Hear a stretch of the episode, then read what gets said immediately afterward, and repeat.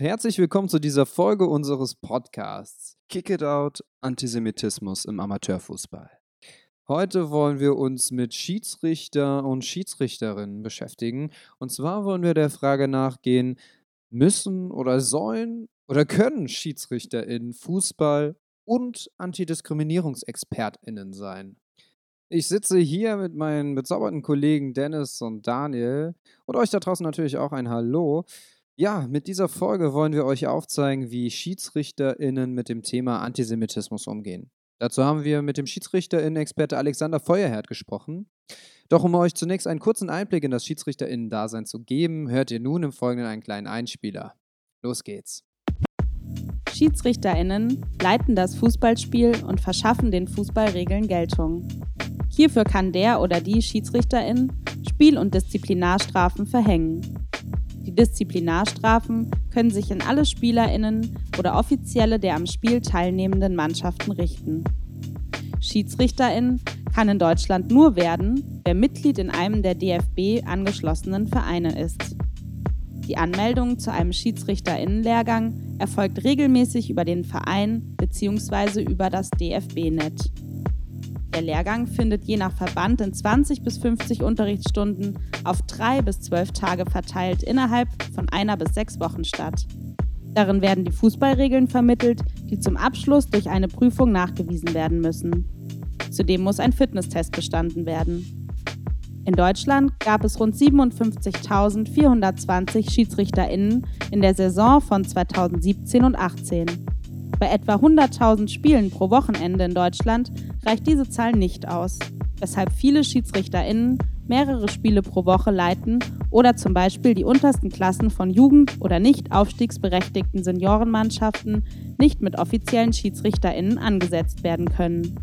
In Deutschland erhält der oder die Schiedsrichterin für die Spielleitung sogenannte Spesen bzw. Aufwandsentschädigungen, die je nach Landesverband und Spielklasse variieren.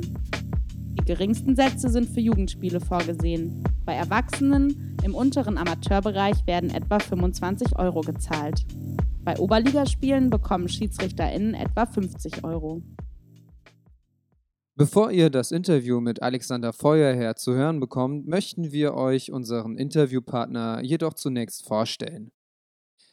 Alexander Feuerherd ist ein deutscher Publizist sowie Verlagslektor und gelernter Buchhändler.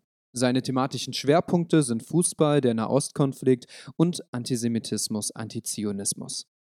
Alexander Feuerherd lebt in Köln und war von 1985 bis 2005 Fußballschiedsrichter. Zuletzt ab 2002 in der Oberliga.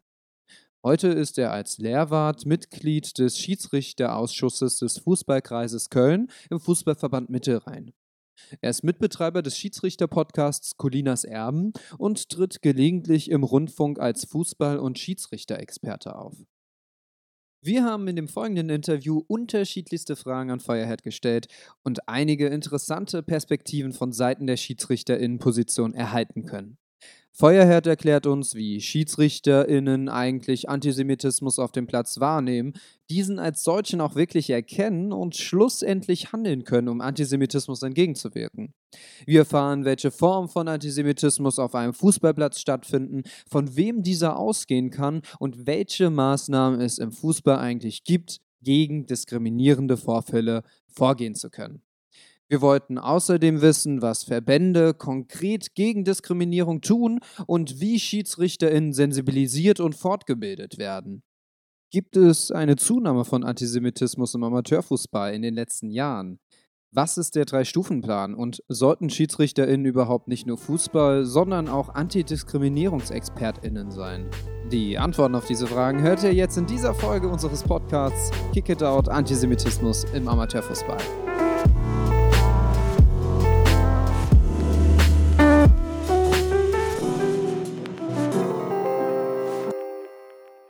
Erstmal Hallo, herzlich willkommen, vielen Dank für die Zeit, die Sie sich nehmen für unser Projekt.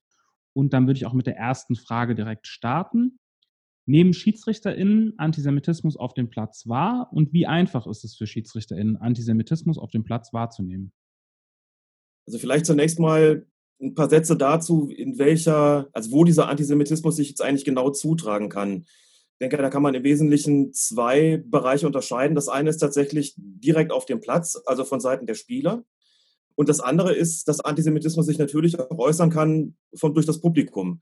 Äh, wenn man den Amateurfußball jetzt mal als was fasst, das jetzt nicht auf die Regionalliga beschränkt ist oder die darunterliegende Oberliga, sondern wirklich bis runter geht in die Kreisligen, da hat man ja nur wenige Zuschauer, da wird es dann wahrscheinlicher sein, dass es tatsächlich von den Spielern ausgeht.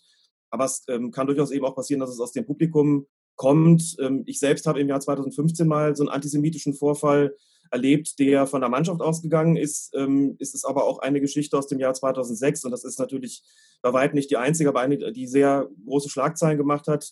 Mitbekommen bei Maccabi Berlin, zweite Mannschaft, da ging tatsächlich der Antisemitismus vom Publikum aus, weil eine Gruppe von, ich glaube, 30, 40 Neonazis am Platz war, die antisemitische Parolen gerufen hat. Und äh, dann, um direkt zur Frage überzuleiten, in diesem Fall in Berlin, bei dem Spiel der zweiten von, äh, von Maccabi, sind Parolen draußen gerufen worden von einer, wie gesagt, größeren Gruppe. Ich bin mir schon, ohne dabei gewesen zu sein, relativ sicher, dass der Schiedsrichter das mitbekommen hat, auch wenn er hinterher angegeben hat äh, gegenüber den, den, dem Verband, ähm, ich hab's nicht gehört. Da mag dann aber auch eine Rolle gespielt haben, dass er einfach Angst hatte, dass er eingeschüchtert war, wenn dann eine Gruppe von 30 Neonazis draußen steht und Parolen ruft, finde ich es erstmal auch verständlich, dass man in der Mitte steht und dass es einem ziemlich mulmig wird in dem Fall des Spiels, ähm, das ich selbst gesehen habe, das war von vom TuS Maccabi Köln. Die spielen in der alleruntersten Kreisliga, der Kreisliga D in Köln. Es ist so gewesen, dass ich da während des Spiels, aus meiner Sicht, ich habe dem Spiel als Zuschauer beigewohnt, eigentlich nichts ähm, angebahnt hat und doch, doch, plötzlich nach Spielende ähm, ist es rausgebrochen, kam es zu rufen, erst hieß es Free Gaza, Free Palestine und dann irgendwann relativ schnell Scheiß Juden, richtete sich gegen äh, Spieler von Maccabi Köln da hat der Schiedsrichter, mit dem habe ich hinterher recht lange gesprochen, mir wirklich sehr glaubhaft versichern können, ich habe das nicht mitbekommen. Ich war vollkommen überrascht, war dann auch, habe mich immer umgedreht. Ich war ja schon auf dem Weg vom Spielfeld, habe mich nochmal umgedreht, als ich gemerkt habe, da wird irgendwas gebrüllt. Aber was genau da gerufen worden ist, habe ich nicht, äh, habe ich nicht mitbekommen. Hat auch in der Sportgerichtsverhandlung ausgesagt. Also es ist schon mal dann schwierig, wenn man vielleicht nicht direkt in der Nähe steht. Das betrifft natürlich insbesondere antisemitische Beleidigung unter Spielern. Ne? Also wenn das der eine zum anderen sagt, äh, der in seiner Nähe steht und der Schiedsrichter hört es nicht, weil er gerade gar nicht in der Nähe sich befindet, dann kann er das natürlich auch nicht entsprechend beurteilen. Er kriegt da höchstens an der Reaktion mit, da muss irgendwas gewesen sein. Und wenn von draußen Parolen gerufen werden, dann wird man das als Schiedsrichter sicherlich schon hören. Also das ist äh, sicherlich sehr unterschiedlich, ob man das als Schiedsrichter tatsächlich mitschneiden kann oder nicht. Und das kommt halt immer darauf an, auch natürlich, ähm, wie sehr bin ich jetzt vielleicht gerade auf das Spiel fokussiert also ich kenne das aus eigener langjähriger Erfahrung natürlich sehr gut. Man blendet schon mal Sachen aus, nicht weil sie einem nicht passen, sondern weil man sie eigentlich einfach gar nicht so gut mitkriegt, äh, wenn sich draußen irgendwas tut, wenn da was gerufen wird, weil man aufs Spiel konzentriert ist. Aber wie gesagt, es gibt da sehr unterschiedliche Voraussetzungen, das mitzukriegen.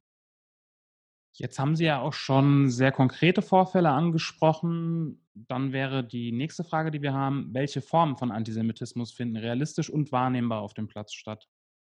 Ich würde zunächst mal unterscheiden wollen, vielleicht zwischen einer verbalen Form von Antisemitismus, das dürfte die weitaus häufigste Variante sein, um das mal so zu formulieren.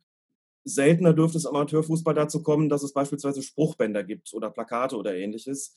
Also die antisemitischen Vorfälle, die sicherlich für die größten Schlagzeilen gesorgt haben, waren alle verbaler Art. Ähm, diejenigen, wo es äh, um Banner ging, wo tatsächlich, äh, wo es Banner gab mit antisemitischen Vorfällen, sind, soweit ich das sehen kann, dann doch fast ausschließlich, um vorsichtig zu sein, äh, im Profifußball zu verorten gewesen. Also im Amateurfußball und gerade in den unteren Kreisligen wird man, glaube ich, eher keine Banner sehen. Also das heißt, man ist als Schiedsrichter dann damit konfrontiert, dass Spieler etwas sagen oder dass von draußen etwas gerufen wird. Und wenn man dann in Bezug auf die Form nochmal unterscheiden will, ähm, wie kann der Antisemitismus sich ausdrücken, ohne da jetzt wirklich mit ähm, knallharten empirischen Material dienen zu können, würde ich doch sagen, also es sind dann doch meistens die relativ offensichtlichen Sachen. Also dass beispielsweise das Wort Jude als Schimpfwort verwendet wird, sozusagen als Beleidigung des Gegners, eine doch ähm, recht verbreitete Variante, wenn man das so sagen will. Ich habe es, wie schon eben ange, angedeutet, auch schon mitbekommen, dass quasi der Nahostkonflikt mit einbezogen wird, also sagen wir mal Israel-bezogener Antisemitismus, denn um es auf den Punkt zu bringen, wenn ich gegen eine äh, Mannschaft von Maccabi Köln spiele oder gegen, wenn ich gegen die Mannschaft von Maccabi Köln spiele in der Kreisliga D ähm, und weiß, der Verein hat einen jüdischen Hintergrund, gibt es überhaupt keinen Grund, da in irgendeiner Art und Weise den Nahostkonflikt mit reinzubringen. Was hat der jüdische Verein Maccabi Köln oder was überhaupt ein Maccabi-Sportverein in Deutschland mit dem Nahostkonflikt zu tun? Zunächst mal gar nichts. Und ähm, dass das geschehen ist an der Stelle, würde ich auch entsprechend werten wollen ähm, als israelbezogenen Antisemitismus. Das hat das Sportgericht auch tatsächlich ganz ähnlich gesehen. Dafür können wir vielleicht später noch kommen. Ähm, in dem konkreten Fall ist es also so gewesen, hat sich das verbal geäußert, auch in dem erwähnten Fall in Berlin hat es sich auch verbal geäußert. Das dürfte sicherlich im Amateurbereich der häufigste Fall sein. Und dann, wie gesagt, es gibt die neonazistische Variante, es gibt den israelbezogenen Antisemitismus. Es ist, ähm, das werden Sie auch erleben, wenn Sie mit Alon Meyer noch sprechen werden oder schon gesprochen haben. Der wird Ihnen sicher auch erzählen, dass bei den Spielen seiner Maccabi-Mannschaften ähm, es auch zu dem, sagen wir mal, islamisierten Antisemitismus oder islamischen Antisemitismus kommt, also von Spielern mit diesem Hintergrund, die sich entsprechend äußern. Das ist aber genau das Gleiche und das ist vielleicht das Wichtige daran, wie in der Gesellschaft auch. Ähm, da gibt es auch all diese Varianten und die werden auf dem Fußballplatz entsprechend reproduziert. Dann haben wir uns dahingehend auch die Frage gestellt, wie können SchiedsrichterInnen einen Vorfall überhaupt als Antisemitismus erkennen bzw. bewerten und wie sollten SchiedsrichterInnen auf antisemitische Vorfälle reagieren? Ich fange mal hinten an, wie Schiedsrichterinnen und Schiedsrichter auf antisemitische Vorfälle reagieren sollten. Auch da wird die Unterscheidung, kommt dieser, diese antisemitische Äußerung oder kommt diese antisemitische Handlung von Spielerseite oder kommt sie aus dem Publikum? Ähm, vielleicht kurz, ich hake mal kurz ein, wenn ich jetzt in der Folge da von Spielern rede, dann spare ich mir jetzt die, äh, die weibliche Form der anderen Form ganz bewusst, denn ich habe sowas tatsächlich nur im Männerfußball erlebt. Wir sind da keine antisemitischen Vorfälle oder Äußerungen aus dem Frauen- und Mädchenfußball äh, bekannt. Also wenn es darum geht, äh, Antisemitismus zu sanktionieren auf der Spielerseite, das ist letztlich äh, ganz banal. Ein Schiedsrichter hat für sowas eine rote Karte oder eine Schiedsrichterin. Wenn ich das wahrnehme, dann wird das entsprechend eingestuft als Diskriminierung. Da gibt es dafür einen Platzverweis, eine rote Karte und einen entsprechenden Vermerk im Spielbericht, in dem dann sehr klar deutlich gemacht wird, was ist da konkret passiert. Und dann entscheiden die Instanzen darüber. Ähm, ich lebe in Köln, das gehört zum Fußballverband Mittelrhein und auf den Spielberichtsbögen gibt es schon eine eigene Rubrik äh, mit, mit zu diskriminierenden Vorfällen. Da müsste dann ein Kreuzchen gesetzt werden, damit die Sportgerichtsbarkeit direkt darauf aufmerksam gemacht wird. Da hat sich eben das entsprechendes zugetragen. Dazu gehört natürlich nicht nur der Antisemitismus, dazu würden auch rassistische Vorfälle gehören, sexistische Vorfälle gehören und so weiter. Ähm, aber ein antisemitischer Vorfall würde auch genau dort verzeichnet werden. Wenn das von Publikumsseite ausgeht, habe ich natürlich nicht die Möglichkeit, sagen wir mal, ähm, dem Publikum die rote Karte zu zeigen, jedenfalls äh, nicht in direkter Form. Da würde ich dann als Schiedsrichter, wenn ich das wahrnehme, dass da was gerufen wird, äh, erstmal die Kapitäne einschalten, insbesondere den Kapitän der Heimmannschaft und wenn es Gästefans sind, sicherlich auch den Kapitän der Gastmannschaft, ihn darauf aufmerksam machen, das, was sich da gerade zugetragen hat, äh, ihn bitten, da tätig zu werden. Da gibt es dann die unterschiedlichsten Möglichkeiten. Also in dem Spiel ohne Tribüne ähm, wird er sicherlich irgendwie dann rausgehen und auf die Leute direkt einwirken. Im Spiel mit Tribüne wird er vielleicht irgendwelche Ordner in Gang setzen. Es wird eine, eine Stadiondurchsage geben. Hängt immer von den örtlichen Gegebenheiten ab und auch natürlich von der äh, Frage, wie, wie hochklassig dieses Amateurfußballspiel dann dementsprechend ist. Also das heißt, da wird dann der gastgebende Verein in aller Regel tätig werden, über Ordner, über Stadiondurchsage, über eine direkte Ansprache, mit dem Ziel zunächst mal, dass das aufhört, gegebenenfalls auch mit einem Verweis der entsprechenden Personen ähm, von der Platzanlage oder aus dem Stadion. Äh, das sind Dinge, die ich veranlassen kann und ich würde in so einem Fall als Schiedsrichter dann auch, wenn es von außen kommt, ähm, tatsächlich warten mit der Spielfortsetzung, ähm, bis da wirklich konkret was passiert ist. So, und dann haben wir sozusagen den ersten Vorfall dieser Art gehabt und viele haben jetzt irgendwie im Frühjahr, also in der Vor-Corona-Zeit, glaube ich, mitbekommen, dass ähm, es im Fußball, das ist auch im Bereich des DFB, einen sogenannten Drei-Stufen-Plan gibt bei Vorfällen im Stadion. Da hat sich das dann gerichtet gegen, aber das dann bezogen auf diese Spruchbänder gegen den, den Hoffenheimer mit 10 Dietmar Hopp. Aber ganz ursprünglich war das mal tatsächlich für was ganz anderes gedacht, nämlich tatsächlich für diskriminierende Vorfälle.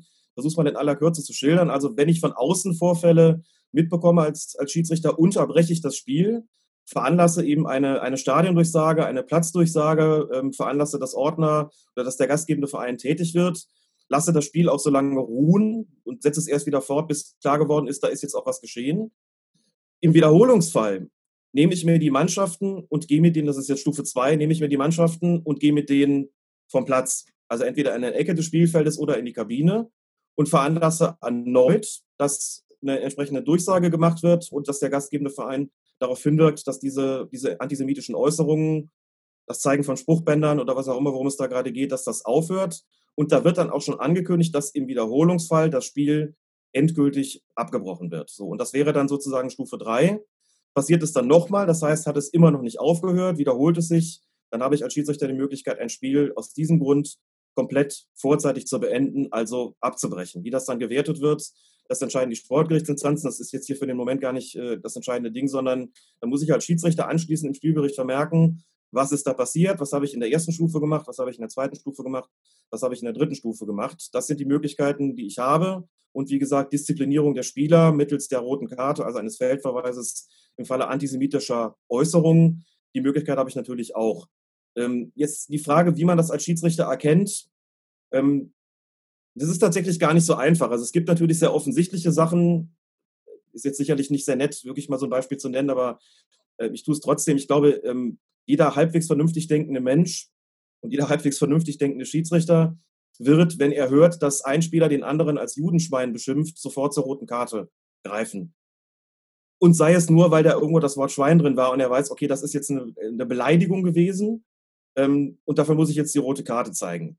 Wenn jetzt der eine Spieler den anderen, zum anderen Spieler sagt, du Jude, da wird es schon komplexer. Ähm, ich denke, wir alle wissen, dass das dann sozusagen in pejorativer, also in beleidigender Absicht geschieht. Das ist selbstverständlich ein Grund dafür, eine rote Karte zu zeigen. Bin mir auch sehr sicher, dass es eine Reihe von Kollegen gibt, die sagen, wieso? Was soll daran beleidigend sein? Das, das ist doch kein Schimpfwort. Und irgendwo stimmt das natürlich ja auch. Natürlich ist Jude kein Schimpfwort. Es wird nur in diesem Moment entsprechend verwendet. Das sind Dinge, die man als Aus- und Fortbilder natürlich auch den ähm, Schiedsrichtern beibringen muss. Man muss ihnen versuchen, deutlich zu machen, dass es auch einen Unterschied gibt, und das finde ich wichtig, zwischen einer einfachen Beleidigung und einer Diskriminierung. Und zu diesen Diskriminierungen gehört natürlich der Antisemitismus. Das ist ein erheblich schwerwiegenderer Vorfall. Auch da, ob ich jemanden, wenn ich jemanden Arschloch nenne, dann ist es eine einfache Beleidigung. Das stellt aber nicht auf dessen Herkunft, auf dessen Glauben, auf dessen Staatsangehörigkeit oder was auch immer ab, sondern es ist eine simple Beleidigung. Wenn ich jemanden diskriminiere, geht es gegen dessen persönliche Integrität und das wird natürlich von den Instanzen, von den Sportgerichten dann entsprechend auch höher gehängt und höher gewichtet. Das heißt, man muss den Schiedsrichter natürlich auch versuchen, an die Hand zu geben, worin besteht der Unterschied und was sind denn Beispiele für antisemitische Diskriminierung, dass man da auch auf den gleichen Stand kommt und dass die Schiedsrichter da auch möglichst einheitlich entscheiden, natürlich auf dem Platz. Genau, wir hatten ja jetzt eben auch schon das Thema ein bisschen angeschnitten und davor so ein bisschen mehr sind wir auf konkrete Vorfälle und auch auf Sanktionen eingegangen. Und mit der nächsten Frage gehen wir vielleicht nochmal so einen Schritt zurück. Und zwar, auf welches Wissen über Antisemitismus können SchiedsrichterInnen zurückgreifen und wo wird dies vermittelt? Das ist eine wirklich schwierige Frage, denn um einfach nur mal das Beispiel Köln zu wählen, ich bin der leitende Aus- und Fortbilder für ungefähr 400 aktive Schiedsrichter und Schiedsrichterinnen. Ich könnte jetzt nicht sagen, schon gar nicht für jeden und jede Einzelne, auf welches Wissen die insgesamt eigentlich zurückgreifen können. Auf das Wissen, dass sie natürlich äh, in der Schule, in der Gesellschaft, durch die Medien, durch äh, eigenes Interesse vermittelt bekommen oder sich selbst aneignen, zunächst mal natürlich. Aber die Frage stellt ja höchstwahrscheinlich darauf ab, äh, was, was tun eigentlich die Verbände, um dieses Wissen zu vermitteln. Ähm, ich sage es gleich und ich bin natürlich auch selbst, selbst einbezogen, obwohl ich ja auf der einen Seite natürlich nicht, also ich bin ja nicht nur Schiedsrichter-Ausbilder, sondern auch letztlich politischer Referent genau zu diesen Themen. Ähm, die, also im Kern bildet man Schiedsrichter natürlich in den Fußballregeln fort. Und natürlich ist es aber auch so, dass dieses Thema Diskriminierung, Rassismus, Antisemitismus im Fußball immer wichtiger wird und man sich Gedanken darüber machen muss, wie bringt man das denn an den Schiedsrichtern, an die Schiedsrichterinnen? Ähm, ganz konkret haben wir in Köln nach diesem von mir eben erwähnten Vorfall äh, da im Jahr 2015, diesem antisemitischen Vorfall bei einem Spiel von Maccabi Köln, wie gesagt, in der untersten Kreisliga D, ähm, und auch nachdem ich natürlich auch gewahr wurde, dass es ähm, ganz grundsätzlich einfach ein, ein Problem gibt mit ähm, Diskriminierung, mit Antisemitismus und Rassismus im Fußball, eine komplette Fortbildungseinheit, einen kompletten Fortbildungsblock in Köln darauf verwendet, die Schiedsrichter und Schiedsrichterinnen zu schulen im Umgang mit Diskriminierung. Das heißt, wir haben zum einen letztlich das getan, was ich hier jetzt auch schon so ein bisschen erklärt habe, ihnen deutlich gemacht, was haben Sie für Möglichkeiten gegenüber Spielern? Was haben Sie für Möglichkeiten, wenn antisemitische Rufe aus dem Publikum kommen oder rassistische Rufe aus dem Publikum kommen? Äh, dieser Drei-Stufen-Plan, Eintrag im Spielbericht und so weiter. Aber es ging auch darum, überhaupt mal darüber zu reden, was ist Diskriminierung, was unterscheidet das von einfachen Beleidigungen und dann nochmal konkreter und etwas tiefer, ohne jetzt aber ähm, wirklich eine ganz äh, besonders konkrete Vertiefung erreicht haben zu können. Auch natürlich so ein bisschen, was ist Antisemitismus, was ist Rassismus, wie äußert der sich eigentlich, in welchen Formen. Und wenn man da vor Schiedsrichtern und Schiedsrichterinnen steht, die es jetzt erstmal gewöhnt sind, eine Vorbildung zu bekommen in den Fußballregeln, man steht da plötzlich und muss politisch werden. Das ist nicht immer ganz so einfach, weil es halt eine sehr heterogene Runde natürlich ist, man sich Gedanken darüber machen muss, ähm, und das geht natürlich jetzt auf die, oder ähm, geht sozusagen an die Grundfesten auch dieser, der Frage, die Sie gestellt haben, ist immer die Frage, was kann ich überhaupt voraussetzen bei denen? Wo muss ich anfangen? Ähm, wenn ich anfange zu erklären, gibt es vielleicht eine Reihe, die sagen, ja, das wissen wir doch schon alles. Das brauchst mir doch nicht zu erzählen, dass Judenschweine antisemitische Diskriminierung ist. Das weiß ich so. Und es wird andere geben, die sich noch nie mit dem Thema beschäftigt haben oder kaum und ganz dankbar dafür sind, dass man ihnen das, dass man ihnen das bringt. Also das ist mit Sicherheit noch ausbaufähig, denn wie gesagt, letztlich handelt es sich um eine äh, um eine Gemeinschaft bei den Schiedsrichterinnen und Schiedsrichterinnen, die das eben praktiziert, weil es ein Hobby ist. Viele davon sicher auch sagen, lass mich mal mit dem ganzen Kram in Ruhe, der mir irgendwie sonst im Alltag irgendwie so widerfährt. Und gleichzeitig muss vollkommen klar sein, was sich da gesellschaftlich zuträgt, reproduziert sich natürlich auch auf den Fußballplätzen, ganz konkret auch im Amateurbereich, wie man eben gesehen hat, bis runter in die Kreisliga D. Und dann muss ich als Schiedsrichter oder Schiedsrichterin schon wissen, was ich zu tun habe. Und das setzt voraus, dass mir das jemand vielleicht auch erklärt, dass mich jemand darin schult, dass jemand prüft, welche Voraussetzungen ich habe und sich darüber Gedanken macht. Aber das ist, wie gesagt, ausbaufähig und da beziehe ich ähm, mich selbst und die Schiedsrichter sozusagen, die mir überantwortet worden sind, ähm, als, als Aus- und Fortzubildende ganz ausdrücklich mit ein. Da kann man sicherlich noch mehr tun, um dieses Wissen auch zu erweitern. Aber das gilt natürlich äh, insgesamt nicht nur für den Fußball. Dann würde ich noch eine Frage einschieben, bei der ich gerade gesehen habe, dass ich sie anscheinend übersprungen habe. Und zwar, welche Rolle haben SchiedsrichterInnen in Situationen, in denen Antisemitismus stattfindet? Na gut, die Schiedsrichter sind ähm, und Schiedsrichterinnen sind diejenigen, denen durch die Fußballregeln das Recht und die Pflicht auferlegt worden ist, ein, die Fußballregeln im Fußball durchzusetzen. Also sie haben eine Autorität qua Amt und das bedeutet natürlich auch, dass sie gegen, ich formuliere das mal etwas äh, bewusst etwas bürokratischer, dass sie gegen jedwede Form der Störung die sich auf den Platz zuträgt oder von außen kommt, entsprechend vorgehen müssen. Zu diesen Störungen gehören natürlich, gehört natürlich diskriminierendes Verhalten, ähm, wo wir jetzt beim Antisemitismus sind, natürlich auch und ganz besonders der Antisemitismus. Das heißt, wenn ich als Schiedsrichter oder Schiedsrichterin Antisemitismus feststelle, sei es von Seiten der Spieler, sei es von Seiten des Publikums oder was auch immer, von Seiten der Ordner, ähm, was auch immer da denkbar ist, bin ich als Schiedsrichter verpflichtet, entsprechend einzuschreiten und dafür zu sorgen, ähm, dass auf Spielerseite der betreffende Spieler das Spielfeld zu verlassen hat, dass er also vom Spiel ausgeschlossen wird, dass er nicht mehr mitspielen darf und äh, alles weitere werden dann die Instanzen zu entscheiden haben. Ähm, von Seiten des Publikums, ähm, habe ich ja schon gesagt, gibt es diesen Drei-Stufen-Plan. Ich muss auch dafür Sorge tragen, dass das aufhört, dass das abgestellt wird. Das sind die Möglichkeiten, die ich als Schiedsrichter oder Schiedsrichterin habe. Und ich habe, wie gesagt, die Pflicht, das auch entsprechend anzuwenden bei solchen Vorfällen. Ähm, ja, damit ähm, das entsprechend von Zuschauerseite aufhört oder eben jemand, der diesen ähm, dieses Antisemitismus schuldig gemacht hat von Spielerseite, dass der entsprechend ausgeschlossen wird. Wenn wir über antisemitische Vorfälle im Amateurfußball reden und auch Sie auf einer offiziellen Ebene darauf schauen, reden wir da irgendwie von einer Zunahme in den letzten Jahren? Also so, ich denke da vor allem auch irgendwie so an die Zunahme äh, antisemitischer gesamtgesellschaftlicher Vorfälle, an die zunehmenden Wahlerfolge rechter und rechtspopulistischer Parteien. Schlägt sich das dann auch irgendwie merkbar wieder im Amateurfußball? Schwer zu sagen, offen gestanden, denn diese ganze Auswertung, diskriminierende Vorfälle so in, in, im Gesamten, gibt es noch gar nicht so wahnsinnig lange. Ähm, wir haben inzwischen den elektronischen Spielbericht, das heißt, an jedem Platz normalerweise ähm, kann der Schiedsrichter oder die Schiedsrichterin oder macht den Spielbericht sozusagen elektronisch. Das wird dann auch ins System übermittelt und das ähm, erleichtert die Auswertung ganz immens. Den gibt es aber noch nicht so wahnsinnig lange. Vorher ist das in Papierform geschehen und da sind Statistiken, wie ist es mit, verhält sich mit Gewalt gegen Schiedsrichter, wie verhält sich mit äh, diskriminierenden Vorfällen, die gibt es noch gar nicht so wahnsinnig lange. Da dürften auch die, ähm, die Bereitschaft und die, die ja, Fähigkeit zur Auswertung dürfte auch regional oder auch lokal zum Teil recht unterschiedlich sein und nicht bei allen gleich. Das muss man schon auch dazu sagen. Das ist auch ein ziemlicher Aufwand. Also da wird schon ausgewertet inzwischen, aber eher so, so insgesamt gesehen, was, wie sieht es denn mit diskriminierenden Vorfällen aus? Inwieweit da nochmal ganz dezidiert unterschieden wird von diesen diskriminierenden Vorfällen, wie viele davon waren antisemitisch, wie viele davon waren rassistisch, wie viele davon, davon waren sexistisch oder worauf auch immer bezogen. Ähm, also so eine Statistik ist mir ehrlich gesagt nicht bekannt. Und das macht es natürlich schwerer zu sagen, das hat jetzt zugenommen in den vergangenen Jahren in Bezug auf den Antisemitismus. Grundsätzlich ähm, ist so meine Erfahrung aus, aus wirklich vielen Jahrzehnten Umgang mit, mit Amateurfußball und der Schiedsrichterei, da spiegelt sich vieles, was in der Gesellschaft passiert, einfach auf dem Fußballplatz wieder. Manches wird nochmal verstärkt, sodass man grundsätzlich ähm, guten Gewissens davon ausgehen kann, dass Dinge, die sich in der Gesellschaft ereignen, die sich entsprechend reproduzieren und gesellschaftliche Entwicklungen auch ihren Widerhall dann auf dem Fußballplatz finden. Das heißt, wenn gesellschaftlich gesehen irgendwas schlechter wird oder besser wird, ist es im Fußball tatsächlich auch so. Es gibt natürlich fußballspezifische Möglichkeiten, dagegen zu halten, indem man beispielsweise eben auf Schiedsrichter- oder Trainerlehrgängen entgegenwirkt. Aber auch das geschieht ja gesellschaftlich auch in den entsprechenden Bereichen. Ähm, aber grundsätzlich spiegelt sich auf dem Fußballplatz letztlich die Dinge wieder, die man in der Gesellschaft auch findet, um das mal etwas, etwas grob zu formulieren. Ähm, und sind natürlich im Fußball auch nicht zu lösen, sondern allenfalls fußballspezifisch zu sanktionieren, durch Sperren beispielsweise oder durch Geldstrafen im Fußball oder was auch immer. Aber dazu sagen, es ist jetzt, ähm, also ich täte mich jetzt sehr schwer, weil ich eine entsprechende Statistik nicht kenne und auch fast schon sagen würde, ich glaube, die gibt es auch gar nicht.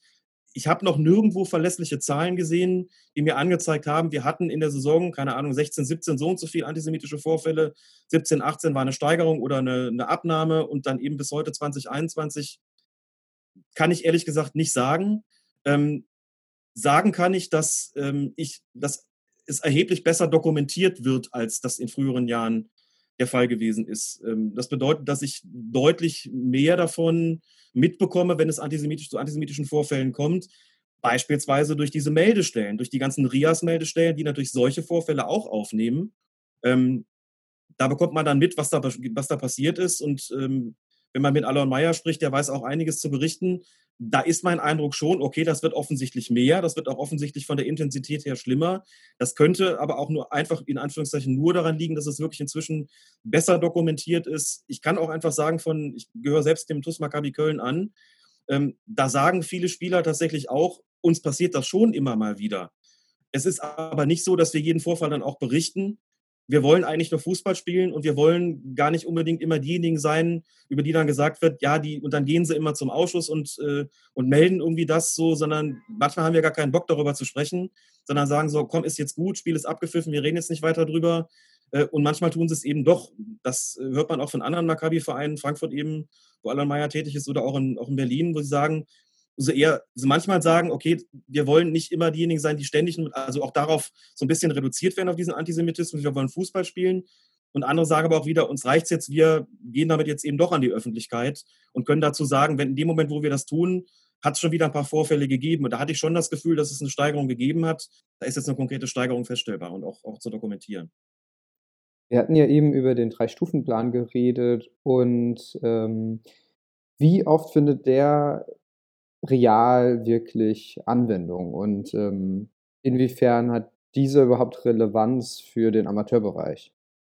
Relevant ist es schon, ähm, theoretisch, allerdings Anwendungen, sagen wir mal so, ähm, er wird zum einen wahrscheinlich seltener angewendet, weil er, glaube ich, insgesamt noch nicht so bekannt ist, ähm, noch nicht so durchgesetzt ist. Es gibt ihn schon auch, auch, eine Weile, aber das ist jetzt nicht so in die Aus- und Vorbildung implementiert worden, dass es wirklich allen klar ist. Sie haben das in Köln gemacht. Theoretisch müssten es doch alle wissen. Sagen wir mal so, normalerweise, normalerweise braucht man auch nicht alle drei Stufen. Normalerweise ist es jetzt nicht so, dass man, dass das nicht aufhört, man die dritte Stufe dann irgendwann zünden muss, sondern normalerweise ist es so, es ist bei solchen Vorfällen mit einer roten Karte getan, es ist äh, auch mit einem entsprechenden Eingriff von einem Ordner getan. Normalerweise hört es dann eigentlich auf. Äh, man braucht Stufe 2 und Stufe 3 in aller Regel gar nicht. Bei dem erwähnten Vorfall mit den Neonazis, wo dann irgendwann Maccabi vom Platz gegangen ist, das ist vielleicht eher so ein Fall. Ne? Wenn man da, aber das ist dann auch so mit den drei Stufenplan. Also wenn ich dann in so einem Spiel hingehe und sage, okay, da draußen brüllen 30 Neonazis, dann sage ich dem Kapitän des Heimvereins, immer, das sind auch noch Leute, die, die, die sozusagen ähm, die Anhänger deines Vereins, mach da mal was. Und dann sagt er, um Gottes Willen, das sind 30 Faschos, was soll ich denn da machen? So, geht der dann raus und spricht mit denen oder geht er zu seiner Bank und sagt, setzt mal die Ordner in, in, in Gang und die gibt es vielleicht irgendwie gar nicht. Das ist nicht so einfach, dann zu sagen, dann sage ich als Schiedsrichter, ja gut, dann gehen wir jetzt erstmal alle vom Platz und überlassen sozusagen den, den Leuten, die da was zu sagen haben, überlassen es ihnen, ob sie das irgendwie abgestellt bekommen oder nicht. Also die Praktikabilität ist bei Spielen im unterklassigsten Amateurbereich wahrscheinlich auch nicht immer gegeben, ähm, anders als das vielleicht in der Regionalliga der Fall wäre. Ne? Aber das, ähm, der steht dann da und in der Bundesliga und höherklassigen Amateurfußball lässt er sich wahrscheinlich auch durchsetzen. Aber ganz unten, da scheitert es, glaube ich, teilweise schon am Personal. Das kann man den Leuten noch nicht mal verdenken. Das ist halt einfach auch schwierig. Ne? Ich hatte mich jetzt noch gefragt, inwiefern SchiedsrichterInnen überhaupt die Möglichkeit haben, miteinander über solche Vorfälle, die sie erlebt haben, zu sprechen. Also gibt es eine Gruppe, Fortbildung, Veranstaltungen, in der SchiedsrichterInnen miteinander über solche Themen diskutieren können?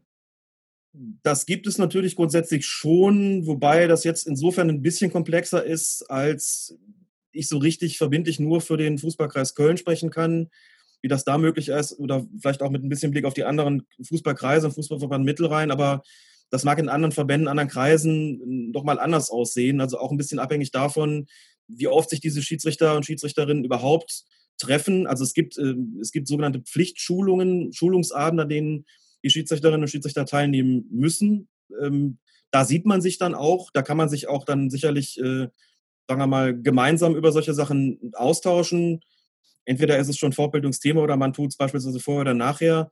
Ähm, wie oft die stattfinden, wie viele dann kommen, das ist wie gesagt äh, je nach, je nach Fußballkreis oder Fußballbezirk ähm, sehr unterschiedlich. Ähm, in Köln gäbe es die Möglichkeit, auf diesen Schulungsabenden darüber zu sprechen. Ansonsten ist es aber natürlich auch so, dass wenn ein Schiedsrichter, eine Schiedsrichterin, das kann ja auch sein, ich habe jetzt vorhin gesagt, ein, immer gesagt, ein Spieler äh, beleidigt den anderen antisemitisch, das kann sich natürlich auch gegen den Schiedsrichter wenden, klar. Äh, und ganz grundsätzlich, wenn ein Schiedsrichter oder eine Schiedsrichterin sowas erlebt, hat er oder sie natürlich die Möglichkeit, ähm, mit den zuständigen Vorsitzenden des Kreisschiedsrichterausschusses beispielsweise oder dem Lehrwart, das wäre dann im Kölner Fall, wäre das ich, oder einfach mit den, mit den Schiedsrichterfunktionären sozusagen, die zuständig sind, darüber zu sprechen, zu sagen, du, ich habe da was mitbekommen, mir ist was passiert oder da ist was ähm, passiert auf dem Platz, das ähm, war für mich jetzt irgendwie neu. Ich weiß nicht so recht, wie ich das einordnen soll, würde gerne darüber sprechen, ob ich da richtig reagiert habe. Was kann man da noch tun? Was, was sollte ich tun? Also die Gelegenheit besteht sowohl im persönlichen Gespräch mit den Schiedsrichterfunktionären als auch untereinander ist auch natürlich so, dass äh, Schiedsrichterinnen und Schiedsrichter auch untereinander befreundet sind. Natürlich nicht mit allen, die zu der entsprechenden Gruppe oder dem entsprechenden Kreis gehören. Ähm, aber es ist gewiss so, dass es dass die Möglichkeit bestünde, sich darüber auszutauschen. Und wir haben schon deutlich gemacht, dass wir bei entsprechenden äh, Vorfällen schon auch einen, Sonderbericht, einen Zusatzbericht äh, wünschen, in dem deutlich gemacht wird, was ist da eigentlich konkret passiert. Haben, haben den Schiedsrichterinnen und Schiedsrichtern auch im, im Rahmen dieser ähm, Schulung, die wir gemacht haben, so eine Art Leitfaden, Leitfaden für Verhalten in diskriminierenden Situationen oder bei diskriminierenden Vorfällen besser gesagt, ähm, mit an die Hand gegeben, um denen klarzumachen, okay, hier steht jetzt ganz konkret beschrieben, wie kannst du handeln. Wenn es ein Spieler macht, wenn es ein Zuschauer macht, äh, wenn es ein Trainer macht, die habe ich jetzt ausgespart, die können natürlich auch äh, des Innenraums verwiesen werden mit der roten Karte, dürfen da nicht weiter, nicht weiter coachen. Ähm, also wie geht man konkret damit um? Da steht natürlich dann auch drauf, wenn es Fragen gibt, wenn es Probleme gibt und ganz grundsätzlich hätten wir bei sowas immer gerne eine Rückmeldung ähm, an den jeweiligen Kreisschiedsrichterausschuss, damit wir darüber sprechen können, damit wir auch entsprechende Dinge veranlassen können, die Sportgerichte informieren können, solche Dinge. Also da wird schon eine Möglichkeit geschaffen, aber wie bei so vielen Dingen, es ist halt einfach, und das muss man wirklich dick unterstreichen, es ist klassisches Ehrenamt. Es ist klassisches Ehrenamt, was immer behauptet, die Leute machen das äh, gegen ein geringes man kann das nicht entgelten, sondern gegen geringe Spesensätze. Die ganze Arbeit in, in den Schiedsrichterausschüssen ist ja nichts, wofür man jetzt großartig bezahlt würde. Eine Schiedsrichter und Schiedsrichterin bekommen für ihre Spielleitung auch entsprechendes Geld. Ehrenamt bedeutet auch, man ist letztlich darauf spezialisiert, auf diese ganze Arbeit mit Schiedsrichterinnen und Schiedsrichtern. Das betrifft aber insbesondere die Regelkunde, das betrifft ähm, das natürlich das, das äh, Verhalten des Schiedsrichters in Stresssituationen. Da ist dann Diskriminierung und sowas ist ein, ein Teil davon, der auch eine zunehmend große Rolle spielt. Und es gibt jetzt, wie gesagt, auch eigene Fortbildungsveranstaltungen genau dazu. Äh, auch in der Trainerausbildung beispielsweise ist sowas inzwischen implementiert, dass denen eingeschärft und klargemacht wird, wie sie in den Mannschaften schon darauf hinwirken können. Ähm, das müssen wir als Schiedsrichter auch tun, mit den Vereinen darüber sprechen, ähm, wie sie darauf hin und einwirken können, dass sowas möglichst nicht passiert, auch mit Blick auf ihre Zuschauer. Aber es ist letztlich ein riesengroßes Feld, das beackert zu werden hat. Äh, und das von Leuten, die es, wie gesagt, komplett ehrenamtlich tun und auch nur einen begrenzten Teil der Zeit dafür aufwenden können. Ich sage das jetzt nicht, um da irgendwie, also ich mache das Ganze ja noch äh, in dem politischen Bereich sozusagen dann auch als, als Autor oder Publizist auch noch beruflich. Äh, aber als Schiedsrichter ist es wirklich nicht so einfach, neben den ganzen anderen Themen sowas auch noch zu machen. Also wir tun es natürlich so. Ähm, auch, auch, wir versuchen auch das als Zusatzangebot ähm, natürlich zu unterbreiten äh, und da die Sinne zu schärfen. Letztlich bräuchte man wahrscheinlich auch in diesem, diesem Gebiet noch wesentlich mehr Expertinnen und Experten, äh, die sozusagen extern dazukommen und, dazukommen und auf solchen Vorbildungsveranstaltungen sehr konkreten Input liefern. Ich kann das als Lehrer tun, weil ich mich selber beruflich mit dem Thema so ein bisschen beschäftige. Aber wenn ich jetzt an Sie beispielsweise denke, Sie wären wahrscheinlich die idealen Leute, die tatsächlich mal auf so eine Vorbildungsveranstaltung kämen oder kommen könnten und den Schiedsrichtern erklären könnten, ähm, was, was ist das eigentlich konkret so und was man dann zu tun hat. Das wäre dann sozusagen dann wieder die Aufgabe der Schiedsrichter-Lehrwarte oder der Schiedsrichterausschüsse. Das kommt dann auch schon zur letzten Frage, und zwar, was braucht es, dass SchiedsrichterInnen Antisemitismus als solchen erstmal wahrnehmen und dann auch konsequenter auf antisemitische Vorfälle reagieren können? Es braucht natürlich zum einen das Wissen, was ist überhaupt Antisemitismus, wie kann er sich äußern, vielleicht auch über ganz äh, offensichtliche Fälle, die sozusagen jeder und jeder erkennt, äh, hinaus. Also man muss das, das Wissen vermitteln auf der einen Seite, aber es braucht natürlich auch einen entsprechenden Mut. Wie gesagt, ich habe vorhin ganz kurz mal ein Spiel erwähnt aus dem Jahr 2006, auch in der Kreisliga C, glaube ich, in Berlin, der zweiten Mannschaft von Maccabi Berlin mit einem antisemitischen Vorfall. Wie gesagt, wenn draußen 30 Neonazis stehen, dann habe ich als Schiedsrichter vielleicht gar nicht mal so sehr das Problem, das zu erkennen, dass die jetzt antisemitische Parolen rufen, sondern ich habe das Problem, dass sie eine ganz konkrete Bedrohung sind. Und was mache ich jetzt eigentlich in so, einem, in so einer Spielklasse, wo es in der Regel auch nicht unbedingt Ordner gibt, äh, wo es nicht unbedingt jemanden gibt, der mich schützt, sei denn von den Mannschaften selbst. Maccabi ist damals äh, vom Platz gegangen, hat geschlossen den Platz verlassen. Das Spiel ist daraufhin abgebrochen worden, weil sie gesagt haben, wir ähm, fürchten hier um unsere Sicherheit. Die kann auch niemand gewährleisten, deswegen können wir hier nicht weiterspielen. Also natürlich braucht es dann einen Schiedsrichter oder eine Schiedsrichterin, der oder die mutig ist an der Stelle, ähm, ohne da jetzt irgendjemandem, ähm, ohne da jetzt wie heldenhaft sein zu müssen. Das ist aber sicherlich auch eine, eine Sache, die, die wichtig ist. Ich muss also auch Mut zum Handeln haben, Mut, Mut zur Konsequenz haben. Ich muss das Regelwerk kennen, ich muss die Regularien kennen, ich muss also wissen, äh, welche Möglichkeiten habe ich. Also wahrnehmen, erkennen, handeln ist sicherlich so eine, so eine Trias, die dann dabei eine Rolle spielt. Und das Ganze hinterher natürlich noch adäquat im Spielbericht formulieren, damit auch klar ist, dass das Sportgericht äh, eine gute Grundlage hat, ähm, um dementsprechend ähm, die betreffenden Spieler äh, verurteilen zu können zu den entsprechenden Sperren oder wenn es vom Publikum ausgegangen ist, dann vielleicht äh, Sanktionen gegen den betreffenden Verein zu ergreifen. Bei diesem Fall, von dem ich kurz berichtet hatte, äh, da bei Maccabi Köln, hat es der Schiedsrichter selbst nicht mitbekommen. Der fiel also sozusagen als äh, Zeuge, der das sagen konnte, flach. Ich habe als Zuschauer das draußen mitbekommen, muss auch sagen, ich bin halt auch nicht, ich bin als Zuschauer, habe ich einen bestimmten festen Platz, bin auch nicht dauernd im Sprint und muss im Vollsprint Entscheidungen treffen, ähm, sondern konnte schon sehen nach dem Schlusspfiff, dass ich da was angebahnt habe und habe meinen Fokus schon sehr konkret darauf gerichtet, äh, da könnte es möglicherweise gleich knallen. Das hat sich so ein bisschen angebahnt nach dem Schlusspfiff, obwohl die gegnerische Mannschaft von Maccabi sogar gewonnen hatte. habe ich gemerkt, irgendwas stimmt da nicht. Und der Schiedsrichter, der beschäftigt war, ganz normal übrigens, Hände zu schütteln und sich auf den Weg vom Spielfeld zu, äh, zu begeben, auf der anderen Spielfeldseite, ist dann irgendwann überrascht worden, hat sich umgedreht und da war schon alles in vollem Gang und da waren die, die antisemitischen Beleidigungen auch schon gefallen. Ich habe dann entsprechend, äh, auch das gehört zu der Frage, was kann man tun, ich habe als Zuschauer draußen gestanden, war dann aber doch eigentlich in dem Moment äh, Schiedsrichterfunktionär, der sich Notizen gemacht hat, was ist da eigentlich gerade vorgefallen. Ich habe einen Bericht angefertigt ähm, für das zuständige Sportgericht. Ähm, das hat dann auch eine entsprechende Gerichtsverhandlung ähm, einberufen. Dazu muss man sagen, die sind auch gestaffelt. Also es gibt Kreissportgerichte im Mittelrhein zumindest, es gibt das Verbandssportgericht und sie haben es direkt sozusagen auf der, auf der höchstmöglichen Ebene im Verband angesiedelt, ähm, nämlich vor der Verbands, vom Verbandssportgericht, das Sportgericht. Das heißt, Diskriminierung ist eine Sache, die man auch tatsächlich sehr hoch hängt. Äh, dort sind dann Spieler gesperrt worden. Dort ist der Verein noch zu einer für so einen kleinen Verein empfindlichen Geldstrafe verurteilt worden. Es hat eine Gerichtsver also Sportgerichtsverhandlung gegeben, wo nochmal ähm, die Zeugen ausgesagt haben, darunter auch ich, was sich da eigentlich konkret zugetragen hat. Also solche Dinge passieren dann eben. Ähm, und das ist natürlich auch, ist auch wichtig, dass sowas, dass sowas geschieht, dass sowas verurteilt wird, dass die Sportgerichte da auch konsequent sind, dass es entsprechend abschreckende Wirkung hat. Aber die Repression, also die Abschreckung ist immer das eine und das andere muss natürlich sein, dass man, ja, wenn es irgendwie möglich ist, auch präventiv tätig wird. Ähm, das heißt natürlich, wenn ich ähm, ein Spiel habe, beispielsweise von Maccabi, dass ich der Tatsache gewahr bin, dass da was passieren könnte und natürlich auch die, die Augen vielleicht etwas weiter aufmache, die Ohren etwas, etwas mehr spitze und weil ich weiß aus der Vergangenheit, da kann was passieren. Auch das muss man den Schiedsrichtern und Schiedsrichterinnen natürlich einschärfen. Hört mal, ähm, bei, bei Vereinen mit, mit Migrationshintergrund es eben sein kann, dass es da zu rassistischen Vorfällen kommt. So kann es sein, dass es bei Spielen von Maccabi zu antisemitischen Vorfällen kommt. Guckt da noch genauer hin als sonst sowieso schon. Hört noch etwas genauer hin.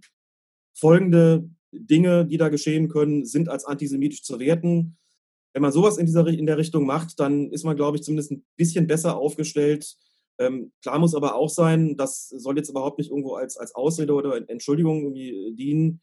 Schiedsrichter und Schiedsrichterinnen sind keine, sei denn sie studieren das oder machen das beruflich, sind ja keine äh, Antidiskriminierungsexperten und Expertinnen, auch nicht unbedingt Sozialwissenschaftler oder Sozialwissenschaftlerinnen. Ähm, das heißt, man muss das Ganze auf einer greifbaren Ebene denen auch klar machen, wie sie damit umgehen können. Ähm, aber es ist sicherlich nochmal was anderes, als das bei, bei uns der Fall ist oder bei Ihnen der Fall ist, ähm, die Sie das sozusagen vom Studium oder, oder beruflich machen und nochmal eine ganz andere Antenne dafür haben. Das, äh, da, ist, da sind die Schiedsrichter und Schiedsrichterinnen letztlich auch ein Querschnitt durch die Gesellschaft und entsprechend muss man damit auch umgehen und äh, das in den Schulungen auch berücksichtigen. Ja, mit diesem Appell von Alexander Feuerherd an SchiedsrichterInnen und an Offizielle und an alle Beteiligten im Fußballgeschehen endet nun die dritte Folge unseres Podcasts. Auch dieses Gespräch werden wir in der letzten Folge aufgreifen und über die Aussagen Feuerherz gemeinsam diskutieren. Deshalb laden wir euch herzlichst ein, euch die letzte, aber zuvor natürlich auch noch die anderen Folgen unseres Podcasts anzuhören, damit ihr einen Überblick über alle Meinungen und Äußerungen unserer GesprächspartnerInnen bekommt. So erzählt euch beispielsweise Celine Wendegas, wie eine Pädagogik gegen Antisemitismus im Fußball aussehen könnte. Florian Schubert verschafft uns mit seiner wissenschaftlichen Sichtweise auf Antisemitismus im Fußball einen theoretischen Ein- und Überblick zum Thema. Alon Meyer gibt uns zu verstehen, wie die Mitglieder von Maccabi tagtäglich mit antisemitischen Vorfällen zu kämpfen haben. Und Lasse Müller zeigt uns auf, wie das Projekt Kein Platz für Antisemitismus versucht, präventiv auf das komplexe Phänomen Antisemitismus im Fußball zu reagieren. Ja, bis dahin wünschen wir euch eine gute Zeit und schaltet wieder ein in unseren Podcast Kick It Out Antisemitismus im Amateurfußball.